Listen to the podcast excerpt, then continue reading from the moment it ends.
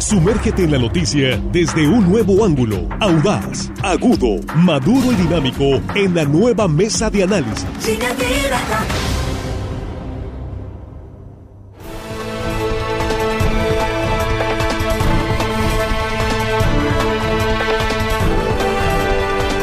Estamos ya de regreso y estamos en la mesa de análisis de línea directa. Hoy en verdad pues, nos da mucho gusto como siempre saludarlos antes que nadie por encima de cualquier cosa. Gracias por continuar con nosotros.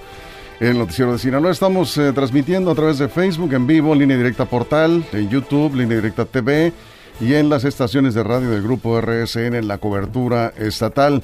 En unos momentos haremos un enlace con el subsecretario de Seguridad Pública del Gobierno del Estado, Carlos Alberto Hernández Leiva. Vamos a hablar con él con el tema de esta mañana, temporada de extorsiones, estafas, robos, asaltos y súmele usted lo que quiera, es temporada delincuencial. Diciembre también, pues los eh, delincuentes quieren aguinaldo.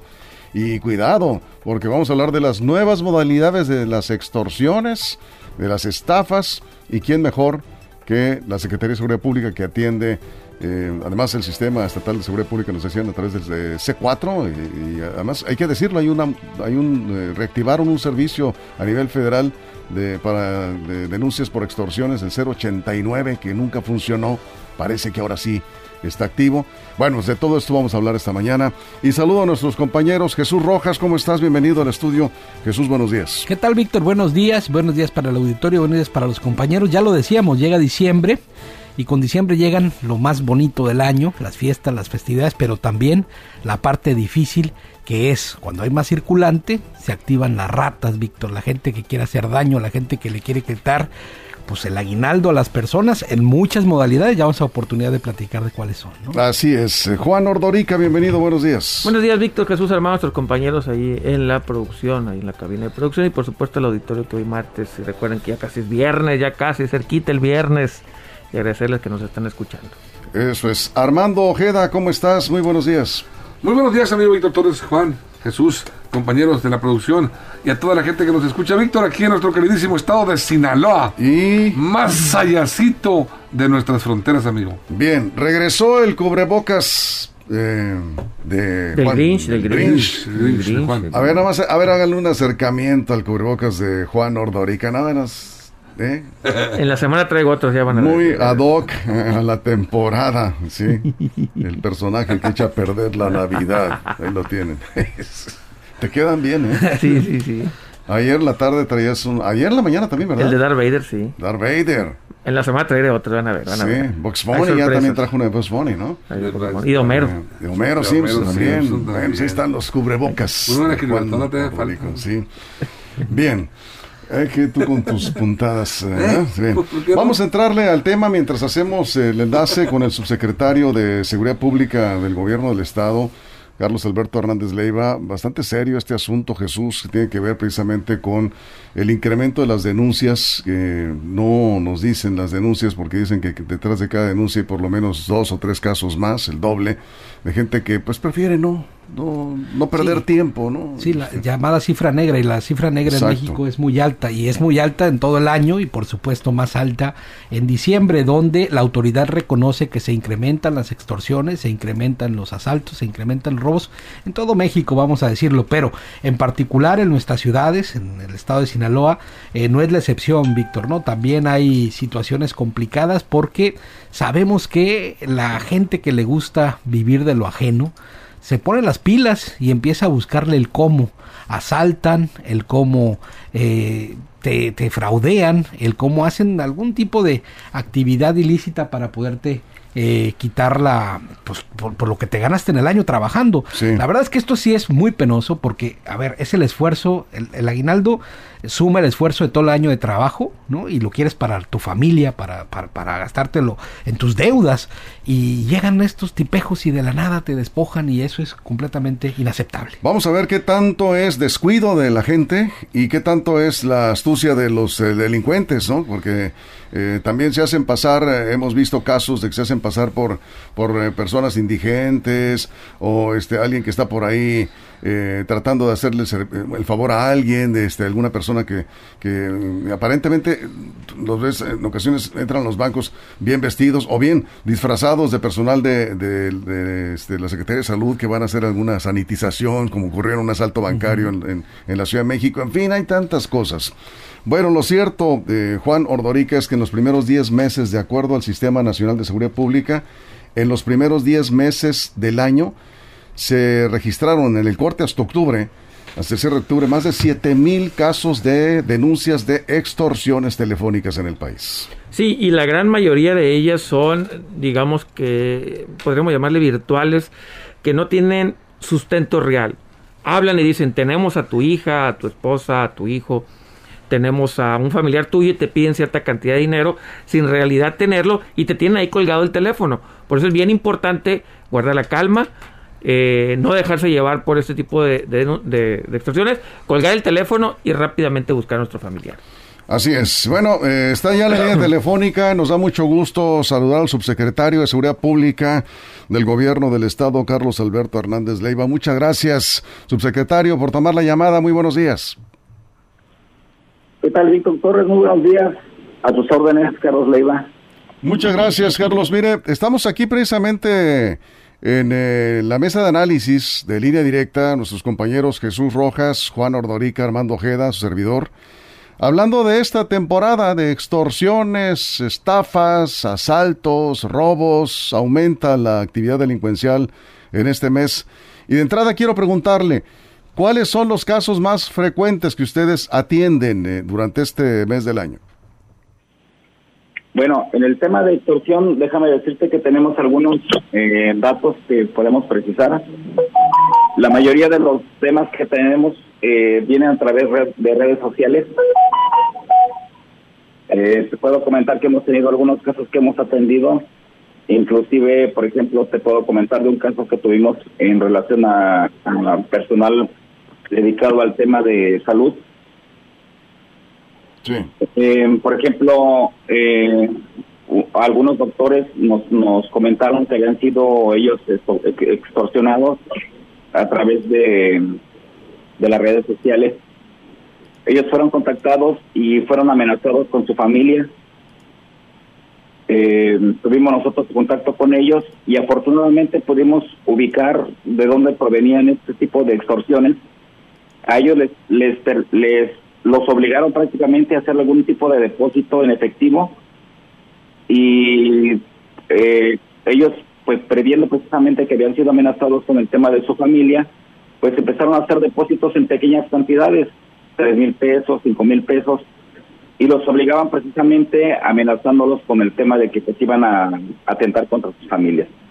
Creo que el tema de redes sociales es muy importante hay que verificar precisamente eh, a quienes tenemos agregados o cómo tenemos nosotros eh, a través de Facebook, de Instagram y todas las redes sociales, a quienes tenemos agregados nosotros como amigos y personas que pueden ver precisamente nuestros estados y precisamente nuestros, eh, pues prácticamente los que pueden ubicar nuestras redes sociales, ¿no? Así es.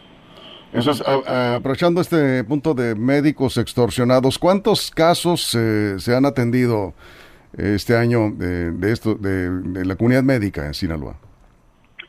En temas de personal de, médicos tenemos tres casos. Tenemos otros casos también en donde personas que han sido, digamos, extorsionados eh, tienen que ver con el tema de turismo. Por ejemplo, en, en la ciudad de Mazatlán, Ahí en este municipio tuvimos casos inclusive de, personas que han sido privadas de su libertad. Estaban en algunos lugares como hoteles. Los contactaron a través de, la red de Facebook y ellos los, obligaban precisamente a que depositaran pequeñas cantidades, tres mil, cinco mil pesos, amenazándolos este, incluso con sus familias que los que los tenían ubicados en algún hotel los obligaban a estar en esos hoteles por una cantidad delimitada de tiempo. Hubo inclusive un caso que atendimos nosotros que estuvieron casi 24 horas retenidos en un hotel. Les decían, hey, vayan a este hotel, alójense, pidan un cuarto y ahí les vamos nosotros a decir qué es lo que tienen que hacer.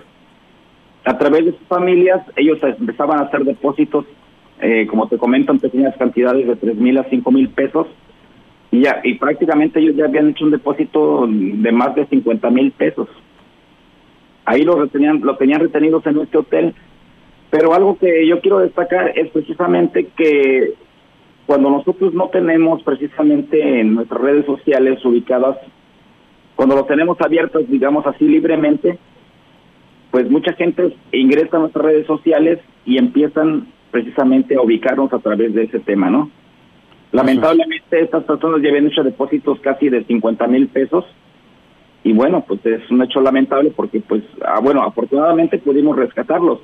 Sin embargo, ya ellos ya habían hecho depósitos por esa cantidad. Eso es. Bien, estamos en la mesa, está nuestro compañero Jesús Rojas. Eh, las, ah, bueno, las preguntas iniciamos ahora con Armando, porque ya teníamos una ronda, efectivamente. Armando Ojeda, te escucha el subsecretario de Seguridad Pública del Gobierno del Estado. Sí, muchas gracias, Víctor. Eh, subsecretario, indudablemente, pues la ciberdelincuencia, como también se le conoce, eh, tiene muchas modalidades para, para actuar y cometer sus delitos.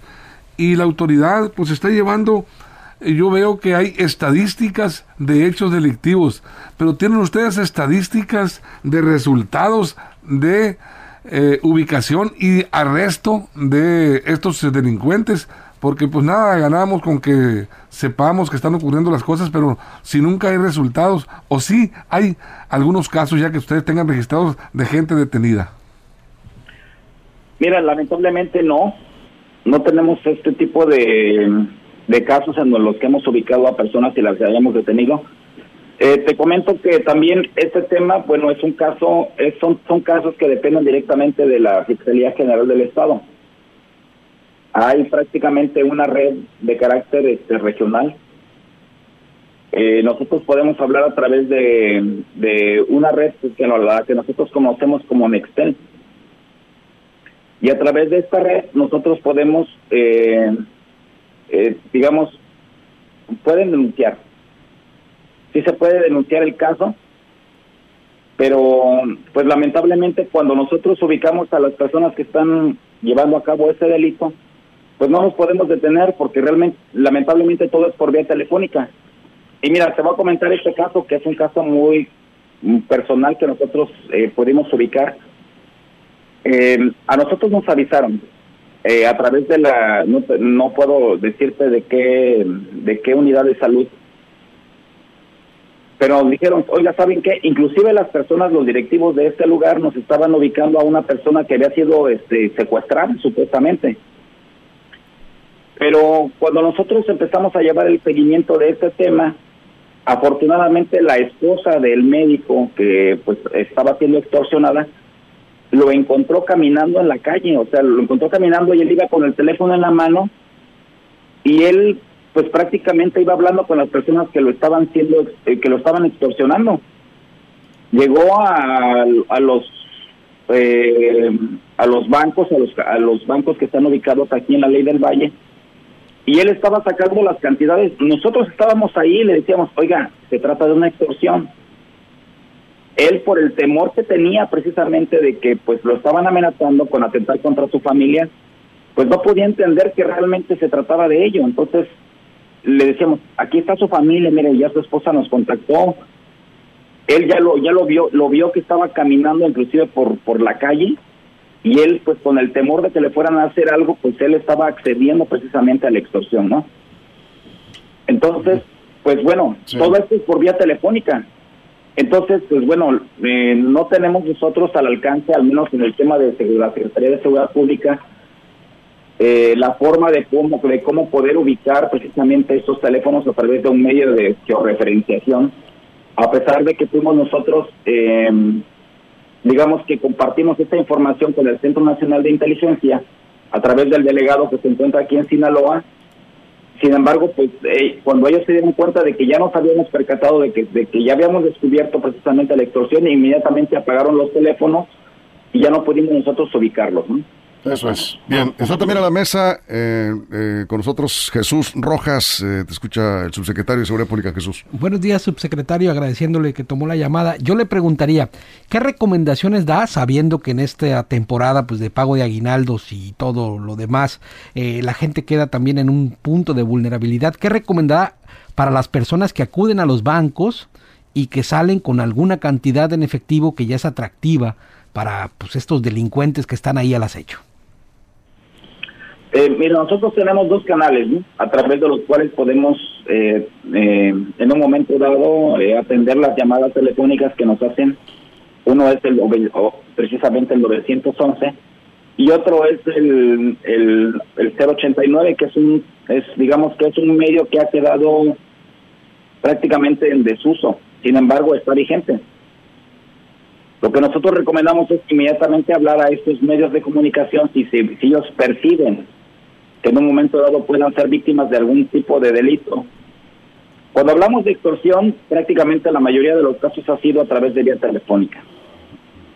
Eh, aquí el tema que nosotros que, recomendamos nosotros es precisamente esto, no, háganse acompañar de alguien si van a sacar cantidades eh, de dinero, en este caso, por ejemplo, tratándose de aguinaldos o de algún tipo de prima vacacional o tratándose de, pues, de grandes cantidades en efectivo, nosotros hemos apoyado incluso a personas que nos han pedido, oiga, ¿sabe qué? Vamos a, vamos a, retirar una cantidad importante de dinero y nosotros mandamos personal de la Policía Estatal para que los apoye en este sentido, es decir, que estén en ese banco y los puedan estar apoyando. Cuando se trata de una extorsión, generalmente siempre viene, viene vinculado al tema de la amenaza. Es decir, eh, tratan de, presionar a través de un familiar cercano, sean los padres, los hermanos, eh, las esposas, los esposos. Yo como recomendación les diría, siempre que alguien los trate de extorsionar a través de que, digamos que les van a hacer algo en relación con su familia, primero verifiquen inmediatamente con el familiar más cercano del que se trata para ver si realmente esta persona se encuentra en una situación como la que le están indicando a las personas que lo están extorsionando. En el caso de Mazatlán, por ejemplo, que tenían retenida a unas personas en un hotel, ahí los estuvieron extorsionando durante prácticamente 24 horas. Cuando a las personas eh, que estaban extorsionando inmediatamente hablaron con sus familiares, se dieron cuenta de que pues realmente estaban en un hotel. Los obligaron a irse a ese hotel, a rentar un cuarto de hotel y a través del hotel empezar a, a salir y efectuar cantidades de dinero y luego regresar al hotel. Entonces, bueno, lo primero que tenemos que hacer es verificar que realmente lo que la amenaza nos está diciendo es real, ¿no? Si, si me están amenazando a mí que tiene retenida a mi esposa, a mi hermano, a mi hermana, pues yo tengo que marcar inmediatamente a la familia y verificar si realmente es eso lo que está pasando. Cuando ellos verificaron esta situación se dieron cuenta de que pues era era era falso lo que estaban diciendo, ¿no? La familia estaba bien, la esposa estaba bien, los hijos estaban bien, y pues ya fue cuando se dieron cuenta de que realmente era una extorsión. Sin embargo, ya habían depositado cantidades pues este, importantes, ¿no? Así es. Bien, estamos hablando con eh, Carlos Hernández Leiva, subsecretario de Seguridad Pública del Gobierno del Estado. El tema es temporada de extorsiones y estafas cuáles son las nuevas modalidades y las experiencias que ha tenido la policía y sobre todo vamos a seguir preguntando sobre recomendaciones eh, para evitar estos delitos. No caiga usted porque es increíble la facilidad con la que tienen estos delincuentes para envolverte por teléfono. Ya ven estos casos que nos está comentando el eh, comandante Leiva. Vamos contigo. Juan Ordorica, te escucha el subsecretario de Seguridad. Carlos, subsecretario, buenos días.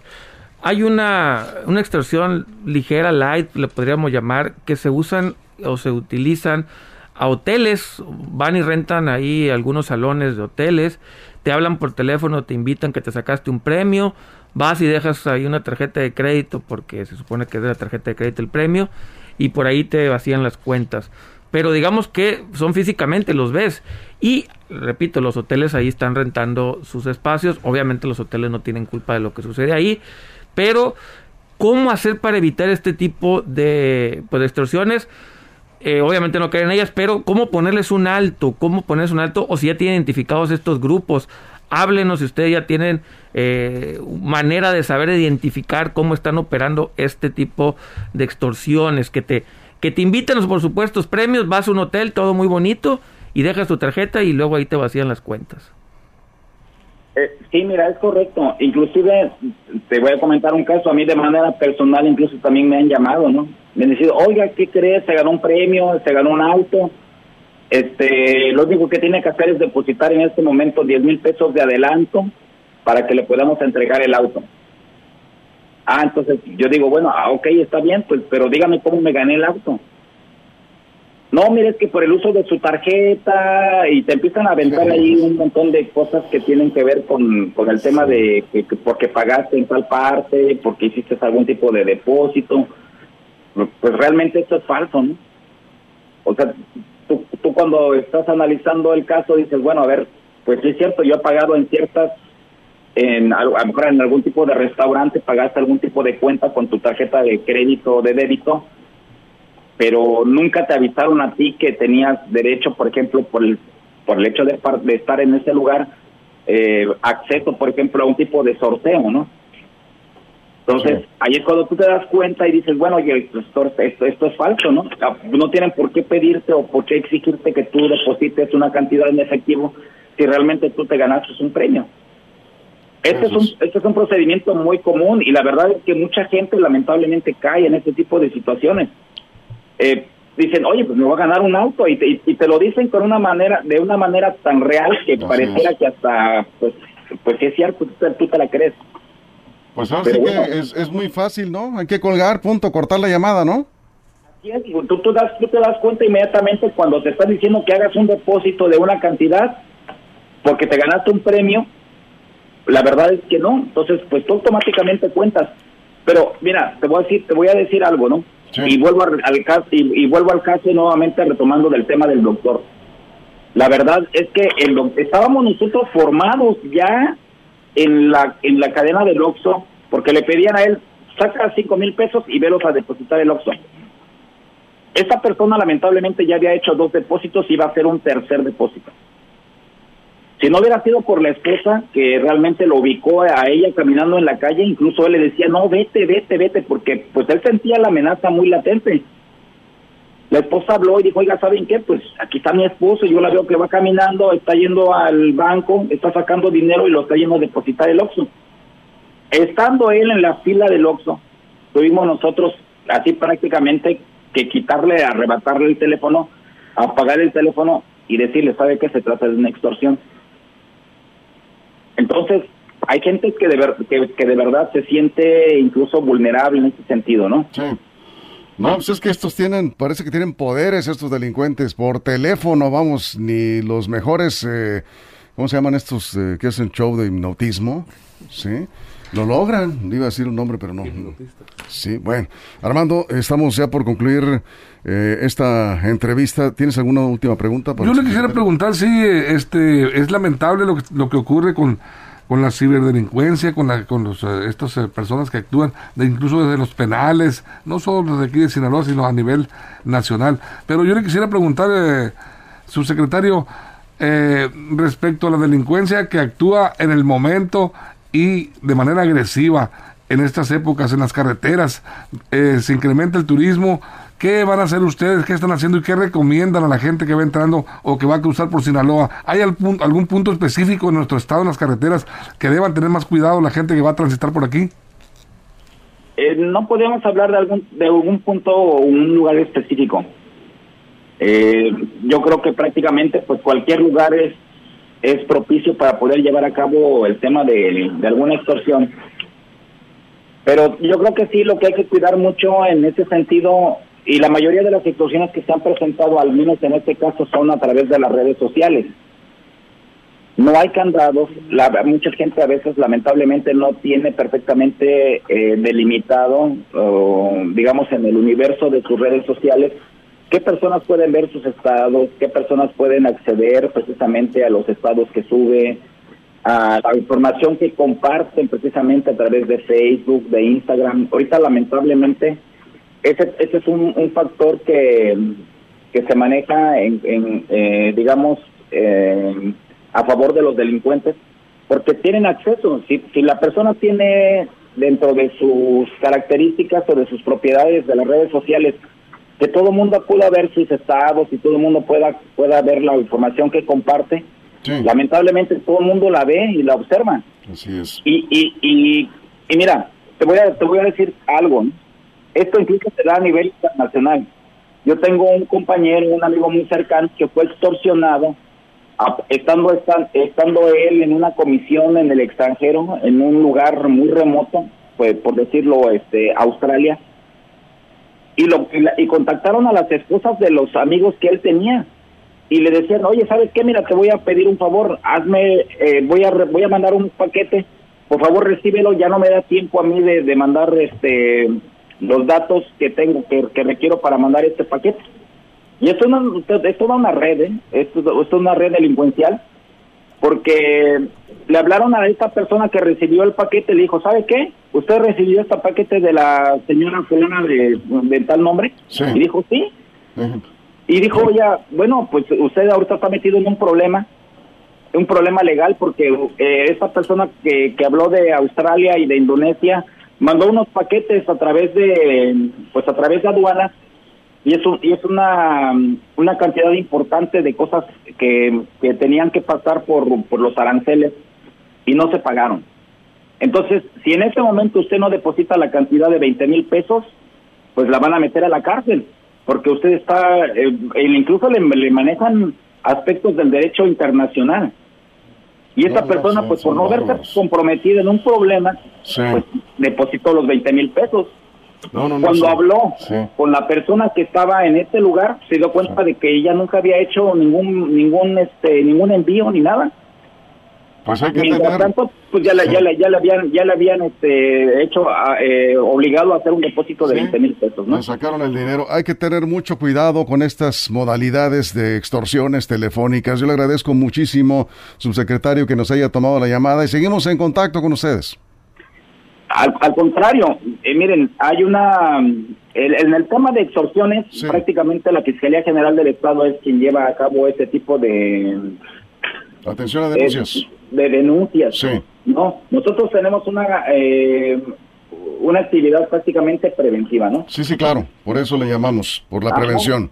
Entonces, pues bueno, vamos vamos a tratar que nosotros de que pues la población conozca ese, ese tipo de modalidades y inmediatamente puedan, puedan identificar. lo primero es ir inmediatamente, si lo están extorsionando a través de su familia, verificar que si realmente la persona con la que ellos lo están extorsionando se encuentre bien y, van a, y se van a dar cuenta de que realmente es una extorsión. Eso es, verificar antes que nada. Muchas gracias, subsecretario. Seguimos en comunicación gracias. Muy buenos días, Carlos Deiva, subsecretario de Seguridad Pública del Gobierno del Estado. Vamos a una pausa y regresamos ya para la parte final. Evolución que da certeza. Línea directa, nueva edición con Víctor Torres. Estamos de regreso solamente para despedir un comentario muy breve. Dice, ¿qué noticias hay de los parachoques? Ya, ya nos eh, eh, traían esa, eso en redes sociales, en WhatsApp. se ponía un tipo en un vehículo adelante de tu vehículo, otro atrás te fingían un choque o te daban o te hacían que chocaras con el otro, se frenaban intempestivamente para sacarte un dinero, 500 mil pesos, lo que sea. Nos han dicho que no se han presentado casos, al parecer eso fue, esto ocurre en el Estado de México. En el Estado de México y Ciudad de México. En la Ciudad de México. Jesús, nos vamos. Pues hay que cuidarnos mucho, hay que estar muy atentos, mucha comunicación con la familia y por supuesto tener un plan, hay que platicarlo, ¿no? Esta extorsión no es, puede caer en cualquier familia. Así es. Hay que platicarlo y hay que tener de alguna manera una medida preventiva en nuestros hogares. Muy bien, vamos Juan bueno, tenga mucha responsabilidad, repito, con el manejo financiero de sus, de sus cuentas, a quién se lo da. Y si le hablan por teléfono de premios o que usted es millonario, no crea. Por lo general, cuando algo es demasiado bueno para ser verdad, sí. no lo es. Así es. Armando, nos vamos. Pues Víctor, ahí está, está la, la denuncia, ahí está la advertencia y sobre todo la sugerencia a la gente para que no se deje engañar. Hay mucho vival, hay mucha gente acechando a su aguinaldo y hay que cuidarlos mucho. Sí, y no vayan a cajeros automáticos que están ubicados en lugares eh, peligrosos que ya sabemos en todos lugares los ubicamos bien. Vaya de preferencia, si puede haga transferencias electrónicas, si tiene que ir al banco, vaya a un banco que esté eh, a la vista y no vaya solo, ¿sí? Y las personas que van a cobrar los apoyos sociales también del bienestar, vayan acompañados porque también ahí están al acecho los delincuentes. Bueno, bueno, nos vamos, nos vamos con esto. Jesús, muchas gracias. Buenos días. Gracias, Juan, gracias, hermano. Buenos días, cuídense Gracias. Muchas gracias. Gracias a ustedes por su compañía. Pásenla bien.